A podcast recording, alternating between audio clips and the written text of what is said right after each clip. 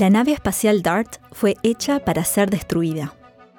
El 23 de noviembre de 2021, DART emprendió su viaje espacial rumbo a la superficie del asteroide Dimorphos. Su trayectoria de 10 meses terminaría con un choque planificado contra esa roca espacial, inofensiva para la Tierra.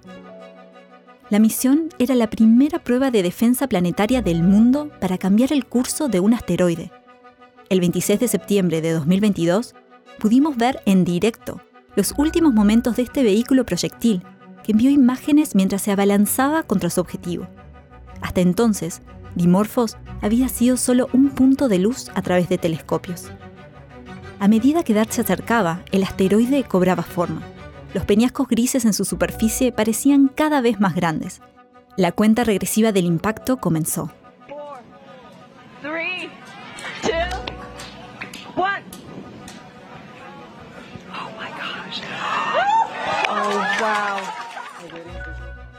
Cuando DART dejara de transmitir imágenes, sabríamos que la misión había logrado su primer objetivo.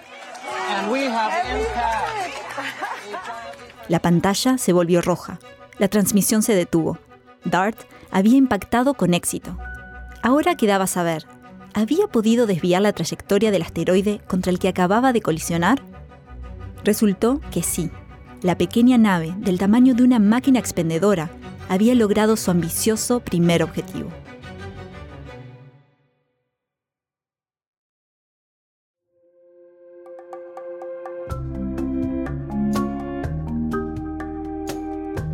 Bienvenidos a un nuevo episodio de Universo Curioso de la NASA. Soy Noelia González y en este podcast, la NASA es tu guía turística a las estrellas. Hace unas semanas, humanos y telescopios fueron espectadores de una escena que parecía salida de una película de ciencia ficción. La misión DART marca la primera vez que la humanidad ha cambiado deliberadamente el desplazamiento de un objeto celeste. Y es la primera demostración de la tecnología de desviación de asteroides. Esta podría ser muy útil en el futuro, si se descubriese un asteroide en curso de colisión con nuestro planeta. Después de todo, el impacto de un asteroide contra la Tierra es el único desastre natural que, si es detectado a tiempo, puede potencialmente evitarse. Y para eso, son necesarias tecnologías como la que DART puso a prueba en una misión histórica. Uno siempre se pregunta por qué ahora. Para estar preparados, como dice el dicho, mejor prevenir que curar. Quien habla es el científico planetario originario de Mendoza, Argentina, Lucas Paganini, científico de programas en la sede de la NASA en Washington, D.C., y miembro de la Oficina de Coordinación de Defensa Planetaria de la agencia. Defensa planetaria, es una estrategia clave eh, para inspeccionar continuamente el cielo para encontrar y monitorear asteroides recién descubiertos, a veces muchos años antes de que representen un peligro de impacto para la Tierra. Bueno, uno siempre se pregunta por qué ahora. Para estar preparados. Por lanzar un mensaje tranquilizador, todos los objetos que tenemos clasificados como potencialmente peligrosos tienen una probabilidad de cero de impactar con la Tierra en los próximos 100, 150 años. Quien envía este mensaje de calma es Julia de León Cruz, originaria de Canarias, en España. Es investigadora en el Instituto de Astrofísicas de Canarias y su enfoque es la composición de pequeños cuerpos del sistema solar se especializa en observar con telescopios terrestres asteroides cercanos a la Tierra, incluyendo el sistema Didymos que DART visitó hace poco. Ha trabajado en esta misión durante más de una década. La idea que hay detrás de esta misión es que nosotros, si pudiéramos detectar un asteroide con tiempo suficiente, que sabemos de ciencia cierta que va a impactar, lanzar una nave, provocar un desvío, de manera que eso, después de ciertos años, también con la interacción con la gravedad de la Tierra, logremos que, que no impacte. DART son las siglas en inglés de prueba de redireccionamiento del asteroide doble. El asteroide doble es el sistema Didymos, compuesto por un asteroide de unos 800 metros de diámetro, llamado Didymos, y el asteroide que lo orbita, Dimorphos, que es bastante más pequeño, de unos 150 metros de diámetro. Como una pequeña lunita girando alrededor de este asteroide. Además, DART se trató de una misión con una prueba doble. Por un lado, demostrar la capacidad tecnológica para lograr un impacto cinético en un asteroide real, Dimorphos, utilizando una nave espacial guiada de forma autónoma. Y por otro, poner a prueba nuestra comprensión de cómo responde un asteroide real a un impacto de este tipo. se conoce muy poco sobre la, densidad de muchos de estos objetos. Y esta misión nos puede permitir tener mucho mejor entendimiento de este tipo de objetos y cómo tratar de desviarlos en caso de que haya un, un potencial peligro en el futuro. Desde su lanzamiento desde la base de la Fuerza Aérea Vandenberg en California en 2021, la nave espacial DART viajó cerca de 11 millones de kilómetros con dimorfos en la mira. Al estrellarse contra su objetivo, la nave de unos 500 kilos puso a prueba la técnica de impacto cinético que mencionábamos antes. En pocas palabras, DART dio un pequeño empujón a la luna de Didymos para cambiar levemente su órbita.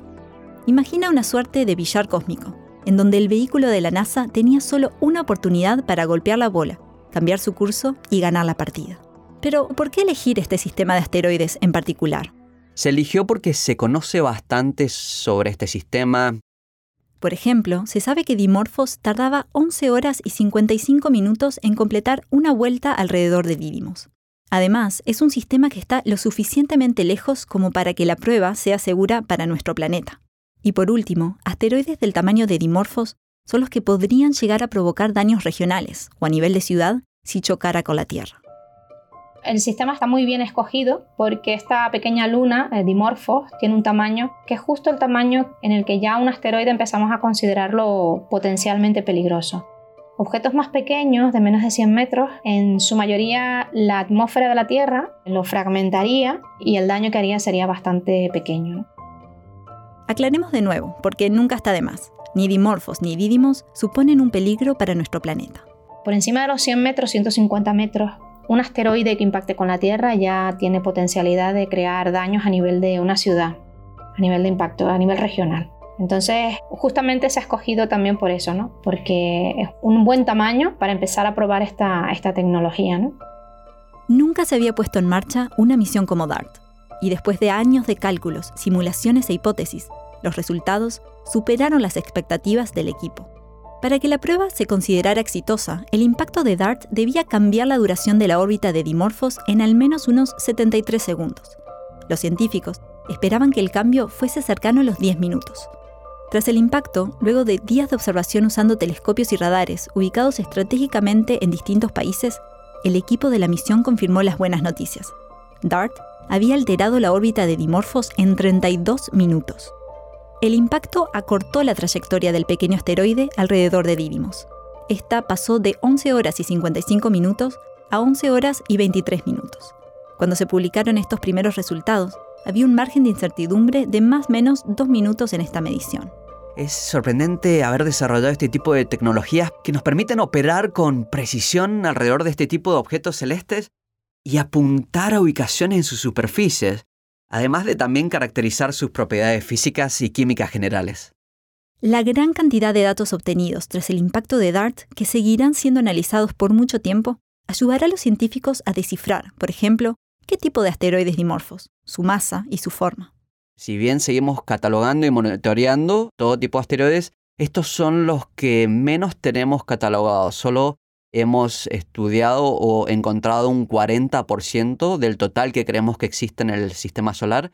Entonces esos son los que tenemos que, que seguir y que detectar y que identificar. En eso están puestos los esfuerzos ahora mismo se conocen cerca de un millón de asteroides de distintos tamaños y se estima que aún quedan muchos por detectar en nuestro sistema solar. Algunos de estos cuerpos celestes danzan en sincronía en puntos de la órbita de Júpiter, por delante y por atrás de ese planeta. Son los llamados asteroides troyanos. La misión Lucy de la NASA, que se lanzó en octubre de 2021, se dirige a ellos en este momento. Sin embargo, la mayoría de los asteroides se encuentran en una región situada entre las órbitas de Marte y Júpiter una especie de anillo, lo tienes que pensar como si fuera una dona, ¿no? Porque tiene cierto volumen también en la eclíptica, en el plano donde orbitan los, planetas alrededor del Sol.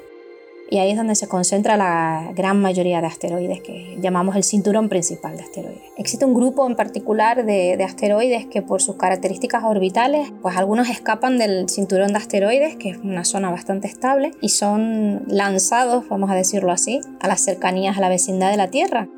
Algunos de estos pueden llegar a ser parte de los llamados objetos cercanos a la Tierra, que incluyen no solo asteroides, sino también cometas.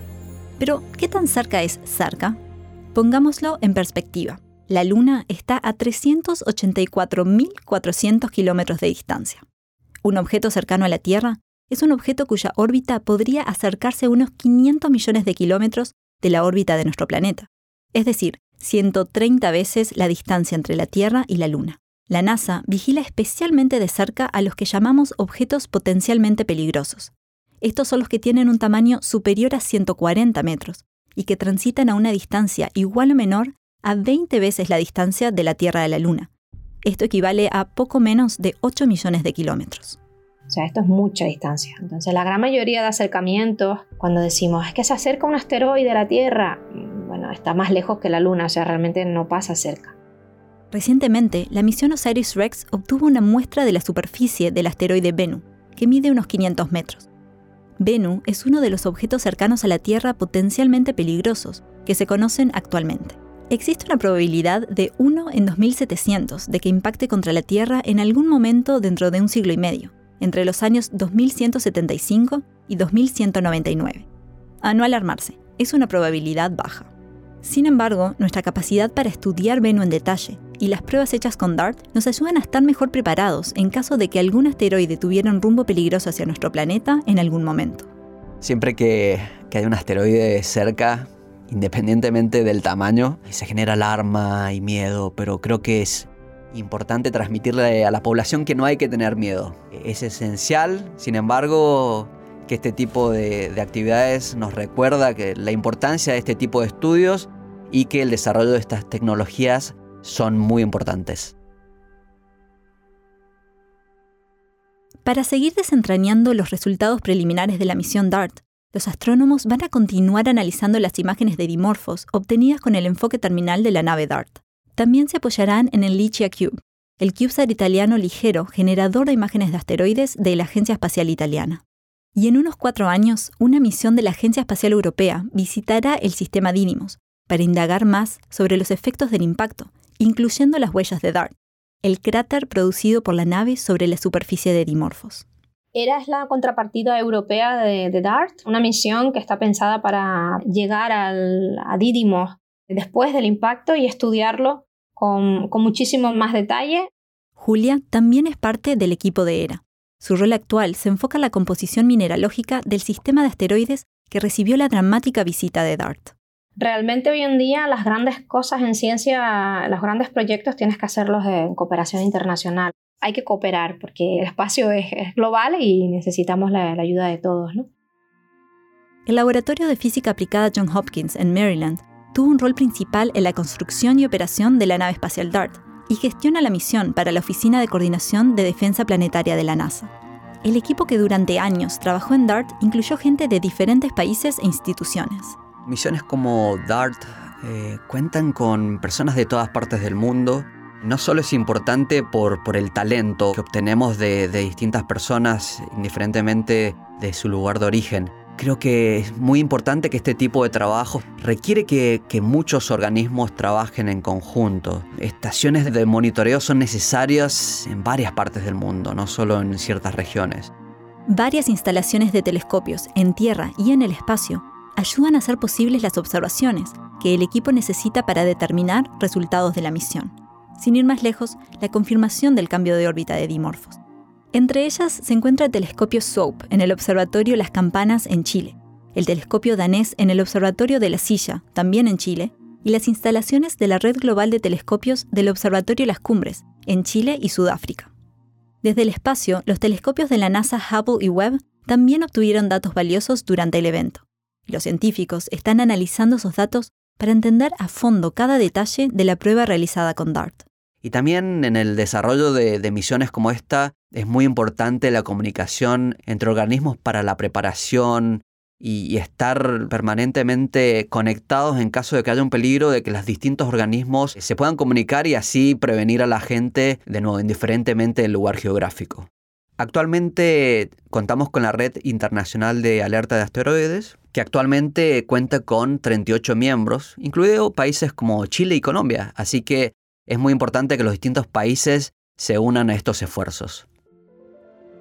Si bien tal vez asocies los asteroides con peligro, y hasta con la extinción de los dinosaurios, la comunidad astronómica halla estas antiguas rocas fascinantes. Después de todo, los asteroides surcan el espacio desde los inicios de nuestro sistema planetario, y eso los convierte en una riquísima fuente de datos sobre nuestro sistema solar.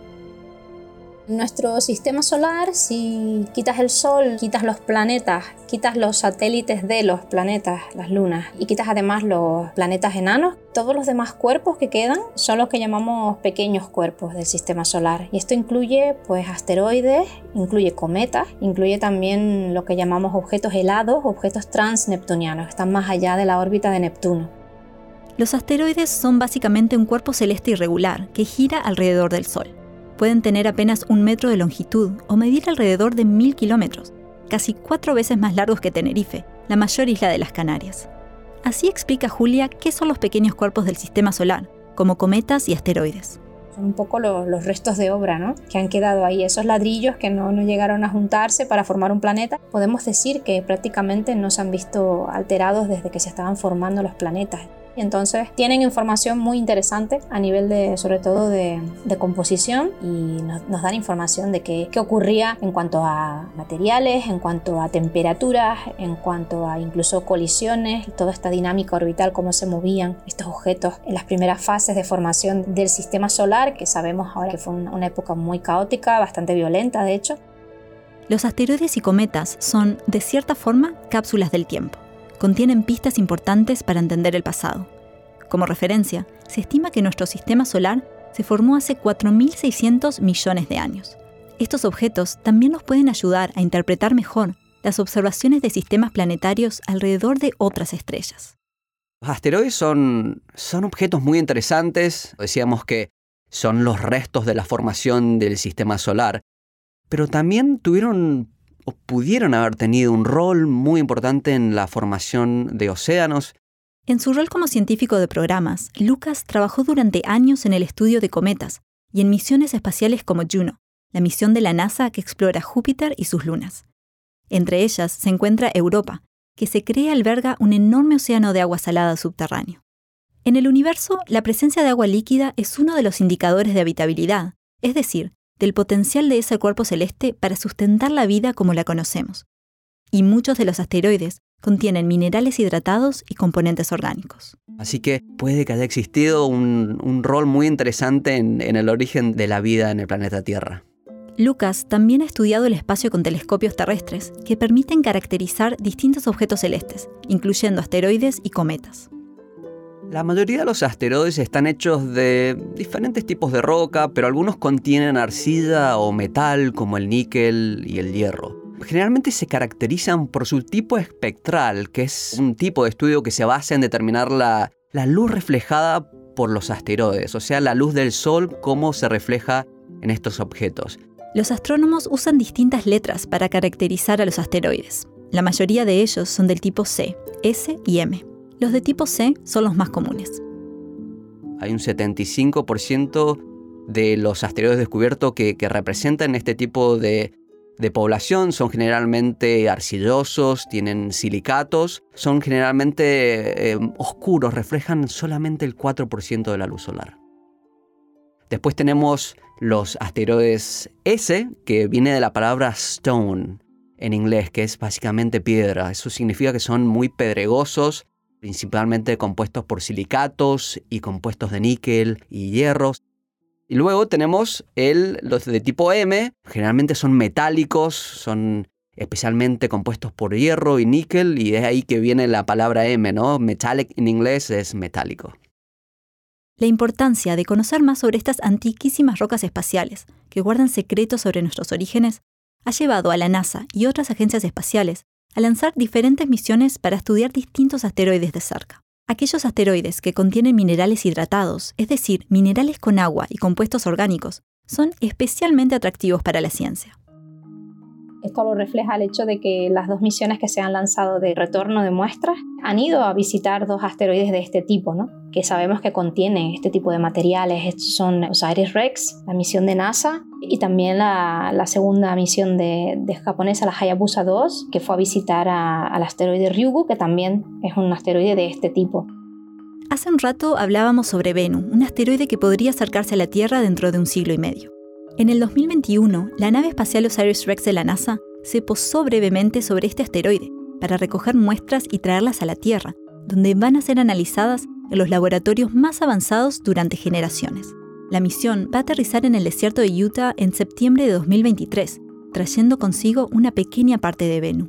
Las muestras de otro asteroide, Ryugu, ya están siendo analizadas en la Tierra.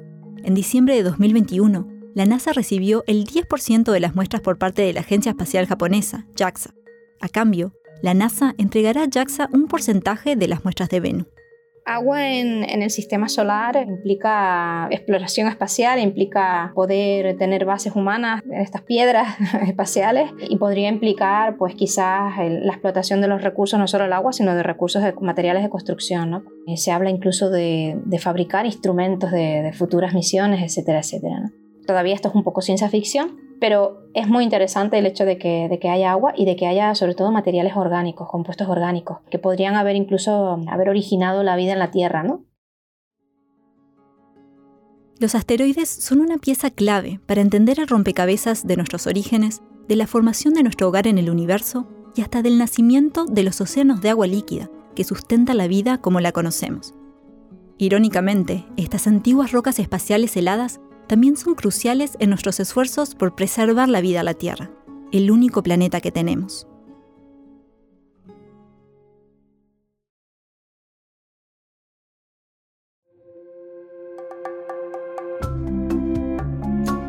Este es el universo curioso de la NASA.